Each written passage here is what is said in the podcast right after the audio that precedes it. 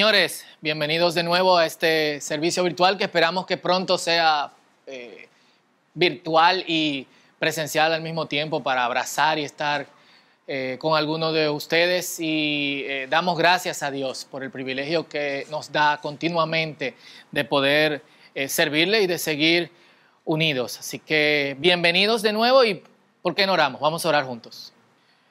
Padre, en el nombre de Jesús te damos gracias por tu amor y tu misericordia que se revelan constantemente a nosotros en tu provisión, en tu protección, en tu cuidado.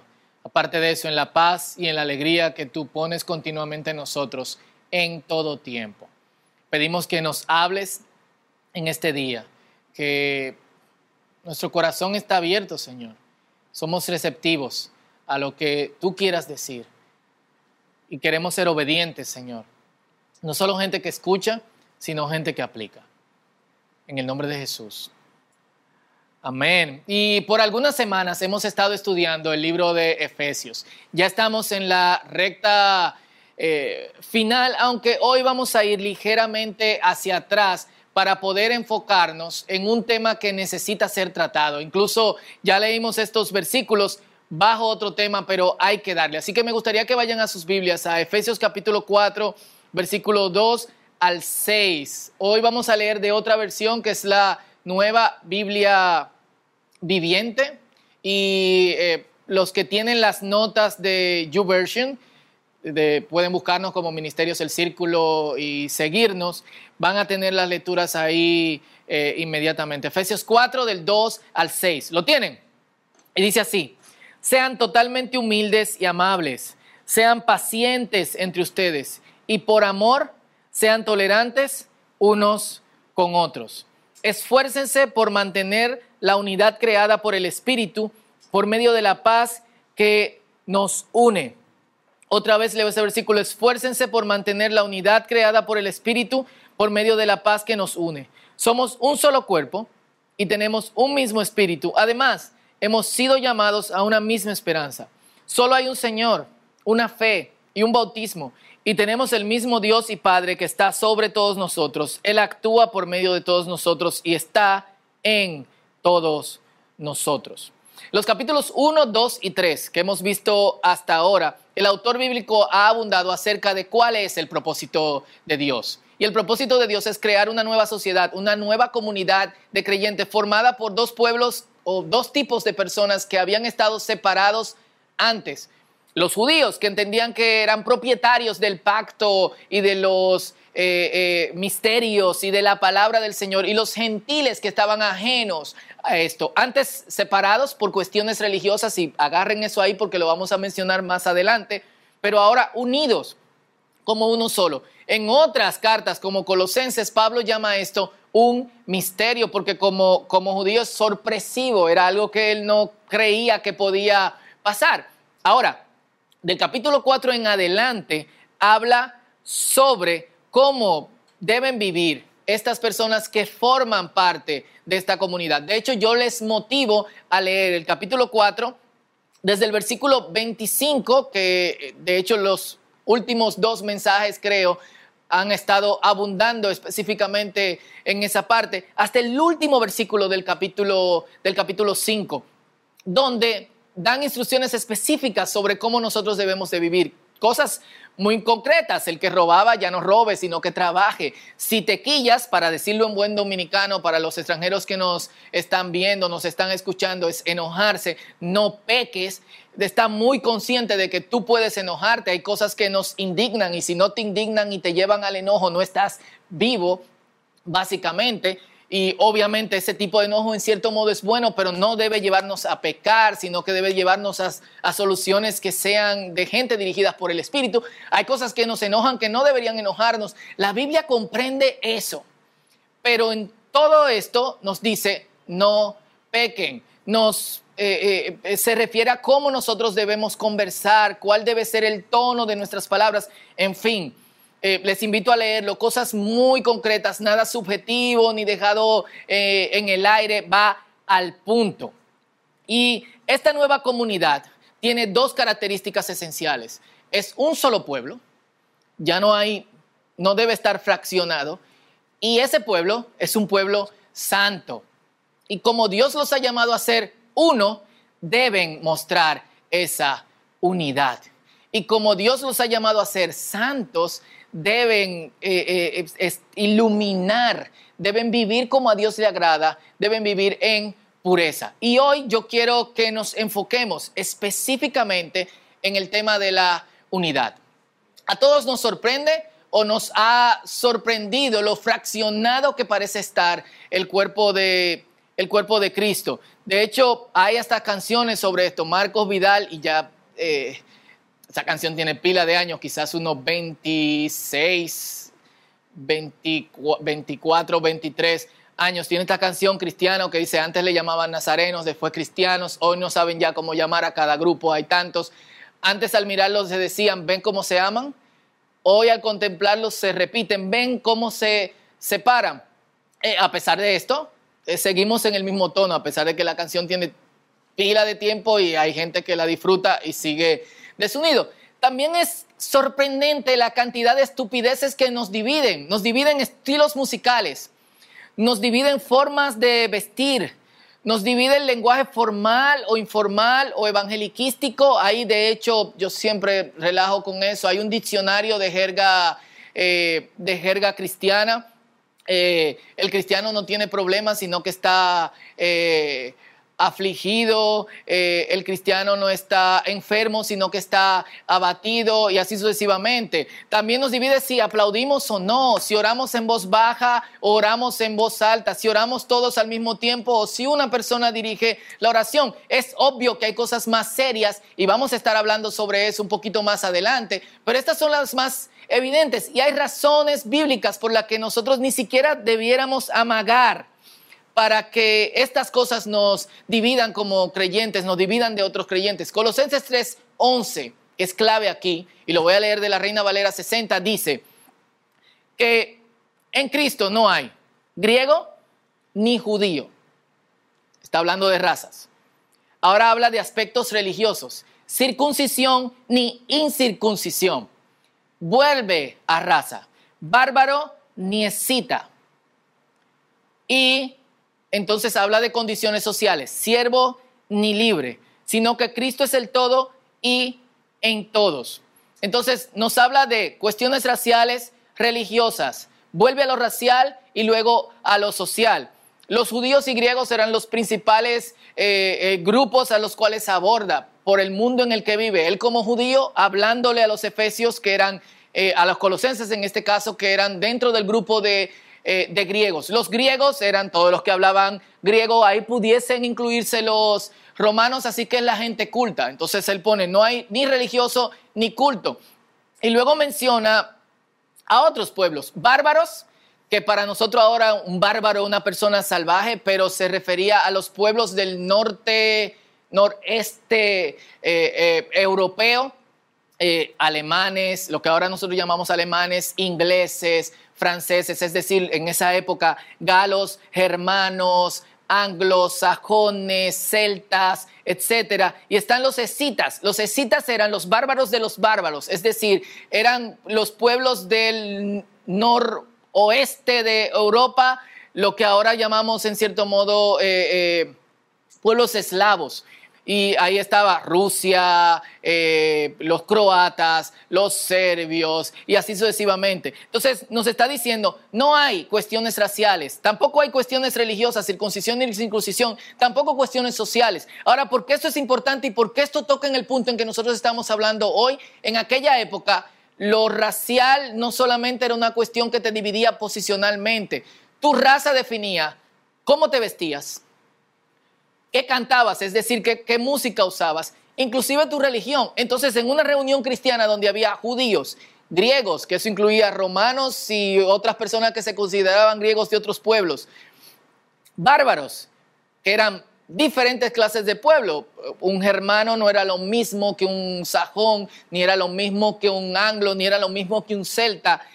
Y escitas que eh, en cierto modo también tenían diferentes razas. En una comunidad de creyentes, todas estas razas interactuando significa diferentes estilos de ropa. Y ninguno podía forzar al otro. porque tienes que vestirte como judío, o tienes que vestirte como griego, o tienes que vestirte porque así los bárbaros nos vestimos. Era una estupidez y él está diciendo, esas cosas no deben incluirse ahora porque somos el pueblo de Dios. Pero tampoco exigencias religiosas, vuelvo ahí, ni siquiera sociales. Mucha gente trata de resolver este asunto de la unidad entre creyentes haciendo actividades o, u organizaciones y todo eso es muy chulo y muy, ah, pero, pero la Biblia ve esto como un problema moral, como un problema del corazón, no como un problema estructural y nos llama mejor a una nueva moralidad para hacerlo. El capítulo que leímos nos da cinco cualidades que todo creyente debe cultivar y tener y que son parte fundamental de la unidad.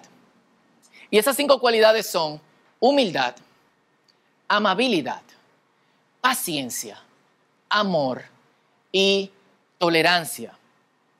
Humildad para que no nos consideremos superiores a otros. Y eh, que no pensemos que tenemos la mejor forma o la mejor teología o el mejor, eh, o el mejor programa. Esto es un asunto grave y es un asunto de orgullo. Y el orgullo, aunque sea orgullo espiritual, es malo. Y es lo que en cierto modo nos está dividiendo. John Stott decía sobre esto, la humildad es esencial para la unidad. El orgullo es lo que se esconde detrás de toda discordia mientras que el gran secreto de la concordia es la humildad. No es difícil probar esto con la realidad diaria.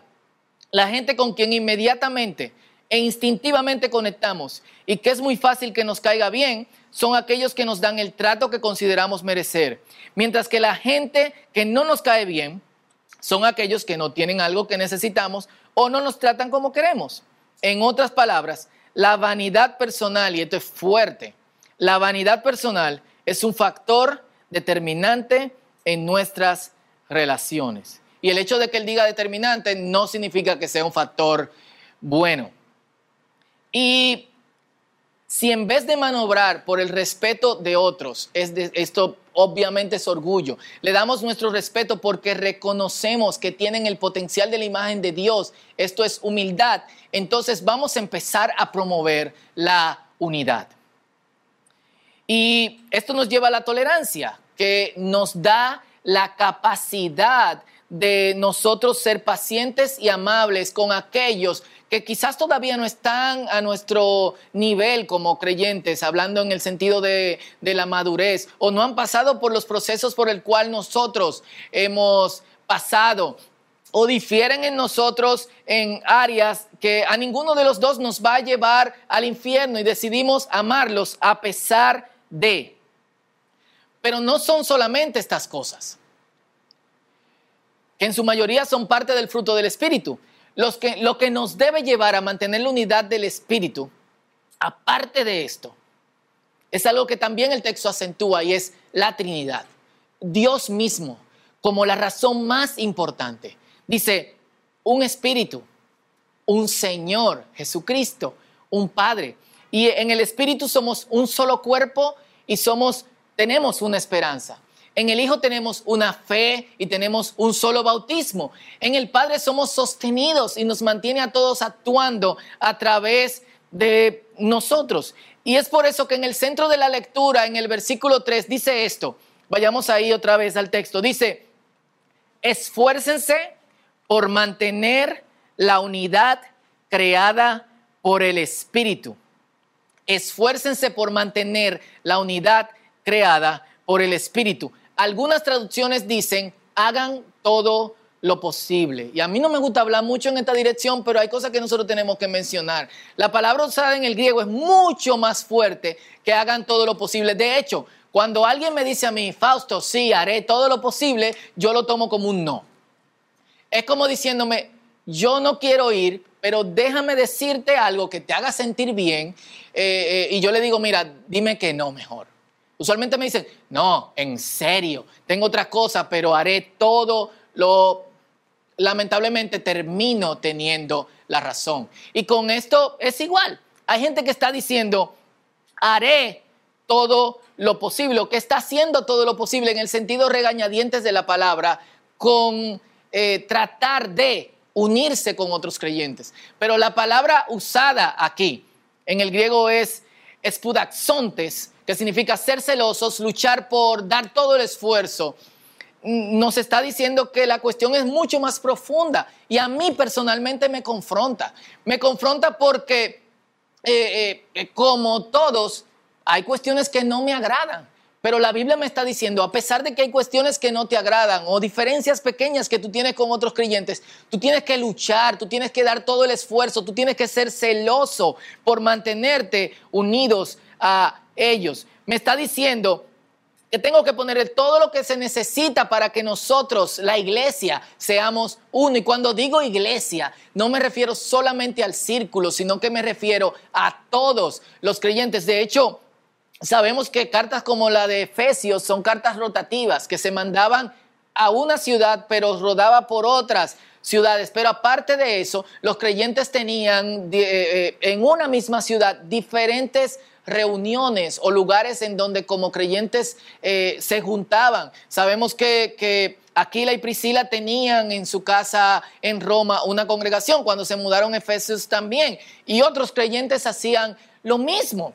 Entonces no se está refiriendo solamente al círculo, círculo, sino que se está refiriendo a cómo nosotros debemos unirnos entre nosotros como iglesia, pero también con todo el cuerpo de Cristo. Y esto no es algo opcional. Primera de Corintios 1:13 nos dice, ¿acaso Cristo está dividido en fracciones? Responde al final del versículo, por supuesto que no. Y más adelante dice, sobre los que dividen o tratan de dividir el cuerpo de Cristo, Primera de Corintios 3, 17, Dios destruirá a cualquiera que destruya este templo. Pues es templo, el templo de Dios es santo, perdón, y ustedes son este templo. Wow. Es fuerte. Significa que todo el que contribuye de alguna otra forma, consciente o inconscientemente, a dividir el cuerpo de Cristo, se la verá con Dios. Y es obvio que hay gente que se llama iglesia, pero no es iglesia. Gente que vende a Cristo por dinero, o que no cree en el infierno, o no cree en la Trinidad, o no cree que resucitaremos, o practican cuestiones o son permitivos, permisivos con cuestiones morales que son realmente fuertes, no son iglesia. Y aunque se llaman iglesia, han errado de la, fuerte, de la fuente esencial, eh, eh, están distantes de cuestiones que son normativas en toda la escritura. Y creo que mantener una distancia saludable de esta gente puede ser importante. Hacía años que, eh, hace años, cuando yo veía creyentes que, saltaban de una congregación a una de este tipo, a uno de estos tipos de congregaciones y eran mis amigos, yo decía, ah, bueno, bien, sí, tienen su cosita, pero pero al darme cuenta el daño que hace algunas cosas, eh, es importante que sepamos que si no son bíblicas, no son bíblicas. ¿Y qué hacía? Eh, si tenían una relación muy cercana conmigo, ten cuidado. Eh, no creo que ahí necesariamente se mueva Cristo. Ahora hay cosas que son diferencias pequeñas, si hablan o no en lenguas. La Biblia dice que no todos debemos hablar en lenguas, solo los que tienen ese don y el público solo si hay intérprete. Eh, o qué creemos sobre, sobre la salvación. Finalmente, eh, eh, si tú crees que una cosa o la otra, pero, final, pero todos creemos que es por gracia, entonces somos uno, gente. Y no solamente debemos estar conscientes de esta unidad, sino que nosotros debemos propiciar la unidad, debemos buscar la forma de ser uno con otros creyentes. Y yo lo sé, sin morir al yo, esto es muy difícil. Por eso Jesús nos dice que antes de seguirle, nos neguemos a nosotros mismos. Y si todavía te es muy incómodo, quizás es el tiempo de dar ese paso. Porque, porque de hecho Jesús va a pedir de nosotros cosas incómodas.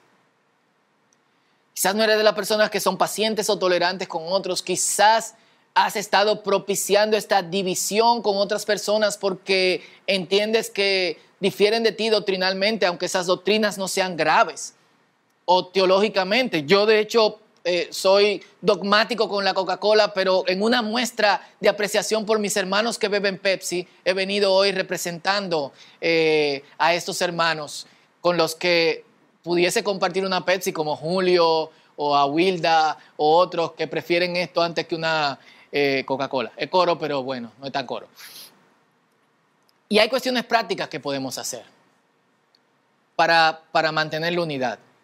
Y esto es otro nivel porque usualmente se nos hace difícil incluso congregarnos, o bueno, hay personas a las que se le hace difícil congregarse, estar con otros creyentes en el mismo lugar.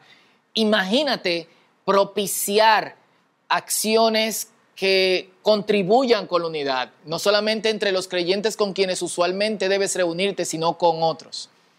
Y hay cuestiones prácticas. Y ahora virtualmente eh, quizás podemos hacerla mejor y más fácil porque no tenemos que trasladarnos a un lugar, pero podemos eh, invitar a otros creyentes a tener 10, 15 minutos de oración con nosotros y, esa oración puede, puede ser por la unidad. Hace par de semanas hablaba en uno de los discipulados y decía, una de las cosas que tenemos que estar pendientes es que la Biblia nos manda a orar por todos los creyentes en todas partes, todo tiempo. Y todos los creyentes incluyen todas las expresiones de, de la iglesia. Recuerden, no hay judío ni griego, no hay bárbaro ni escita, no hay incircuncisión ni circuncisión, no hay clases sociales, todos somos uno en, en Cristo. Puede ser propiciar un estudio bíblico eh, con creyentes entre diferentes congregaciones. Puede ser invitar a simplemente conversar de cualquier, eh, de cualquier cosa. No tiene necesariamente que ser dirigido a lo que nosotros llamamos actividades espirituales. Pero, pero esto es un mandato. Y a donde la palabra nos dirige es a ser celosos con esto a luchar por mantenerlo y a esforzarnos por hacerlo, no hacer todo lo posible, sino a accionar en esa dirección. Y vuelvo ahí, sí, hay que morir. Eso es lo primero, porque esta es una de muchas cosas que el Señor espera de nosotros. Y me gustaría que oremos. Eh, ¿cómo, contribuye la unidad a, mi vida? ¿En qué sentido esto me hace, me hace mejor? Eh, Dios derrama dones sobre su iglesia para que sea edificada, es decir, sobre todos. Y cuando dice edificada es para que lleguemos, como decía JJ hace, hace par de semanas, para que lleguemos a la madurez, a la estatura de Cristo. Yo necesito a otros creyentes. La unidad también hace que al unirme en oración con otros creyentes, esa oración tiene mayores posibilidades de ser escuchada. Ese grupo puede ser pequeño, Jesús dice, donde haya dos o más que se pongan de acuerdo. Yo estoy ahí en medio de ellos. Solo necesitas dos, pero dos eh, con el mismo sentir de acuerdo. Los discípulos en Pentecostés dice que estaban todos unánimes, juntos. Y esto siempre me ha llamado la atención, es decir, estaban en un mismo lugar, pero tenían una sola mente. Hay momentos en la palabra donde dice que oraron la misma cosa al mismo tiempo por el Espíritu. Entonces, contribuye a mi vida la unidad con otros creyentes, me hace mejor persona, pero sobre todo si tengo necesidades, y esto obviamente algunas personas dirán, oh, si tengo necesidades, es mucho mejor si otros están orando por mí, si yo oro por otros y si yo oro con otros. Así que quiero orar para que abramos nuestro corazón a esta unidad.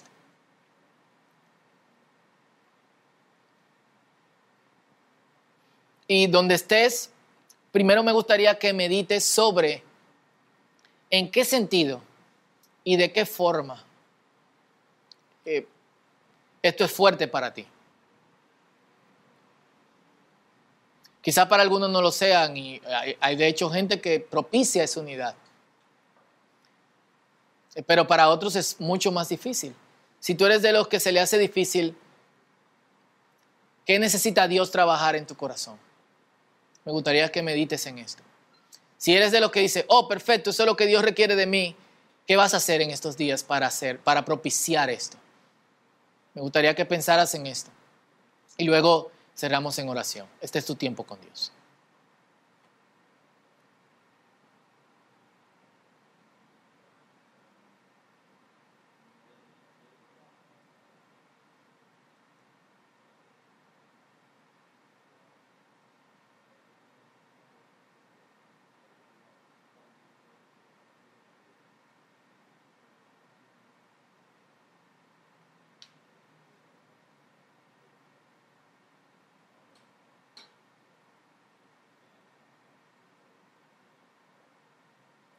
Padre, gracias porque lo que antes nos dividía,